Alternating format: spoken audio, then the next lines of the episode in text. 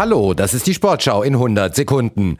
Alte Bekannte, auf die die beiden verbliebenen deutschen Teams im Achtelfinale der Europa League treffen. Bundesliga-Spitzenreiter Bayer Leverkusen trifft wie in der Gruppenphase auf Karabakh Akdam aus Aserbaidschan. Der SC Freiburg trifft wie in der Gruppenphase auf West Ham United aus der Premier League. Leverkusen hat beide Spiele gegen Akdam gewonnen, Freiburg seine beiden Gruppenspiele gegen West Ham verloren. SC-Kapitän Christian Günther hat da verletzt gefehlt. Irgendwie doof, dass man im, im Achtelfinale dann wieder gegen die Gruppe Gegner eigentlich kommen kann.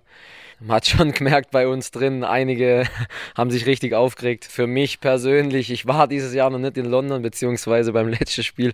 Jetzt mache ich das auch noch mit. Die Achtelfinal-Hinspiele werden am 7. März angepfiffen, die Rückspiele eine Woche später.